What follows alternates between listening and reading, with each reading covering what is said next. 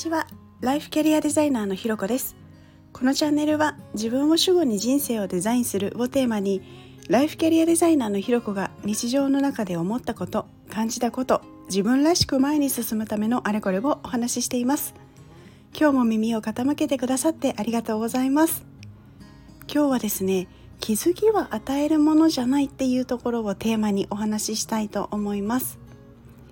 で今あの私国家資格のキャリアコンサルタント、まあ、よくいわあのキャリコンなんていうふうに言われるんですけどその資格を持っているのでこうキャリコン仲間とかあと勉強会まあ、雑談とかでよく出てくる話についてちょっとこうお話ししていこうかななんていうふうに思っているんですけどこう例えばこうキャリコンとかっていうようなお仕事ではなくても例えば部下を持つ方とか人の話を聞いたり、まあ、相談に乗ったりする人にも言えることなのかななんていうふうに思うのでお付き合いいただけたら嬉しいです。結構ですねいろんな方とお話をしてたり、まあ、伺ったりしているとこ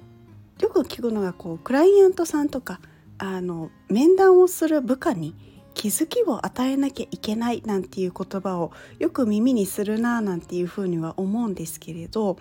私個人的な意見としてはこうクライアントさんとか、まあ、部下の方とか、まあ、お話をあの話してくれる相手に対してこう気づきを与えなきゃいけないっていうのはなんかちょっと違うんじゃないかななんていうふうに思うんですよね。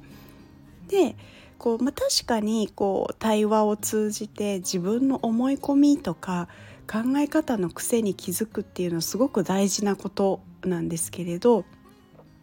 こうその話対話を通じてクライアントさんとか部下の方自身が気づくからこうモヤモヤが晴れたりとかですね、まあ、変化してより良い結果につながったり、まあ、行動ができるようになったりでキャリアとか、まあ、生き方を選択できたりすると思うんですけれど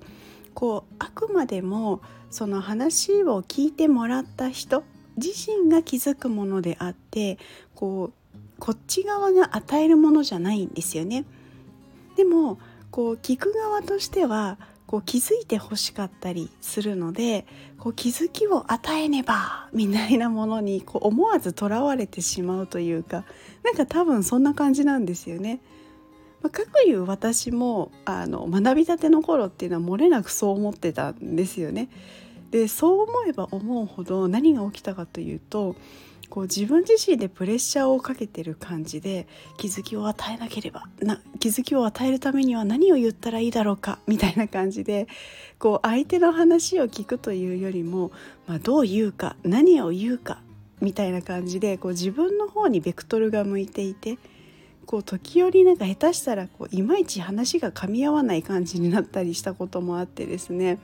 こう全然うまくいかなかったななんていうことも覚えています。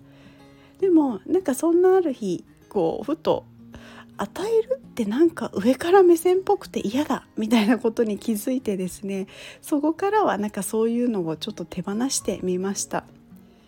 まあ、でも実際そうなんですよね。例えばこう気づきを与えようと思っていったとしてもそれがその人にとって本当の気づきになるかどうかっていうのはもうその人の捉え方次第になるのでこうまあ与えるっていうものでは与えてどうこうなるっていうものではなかったりします。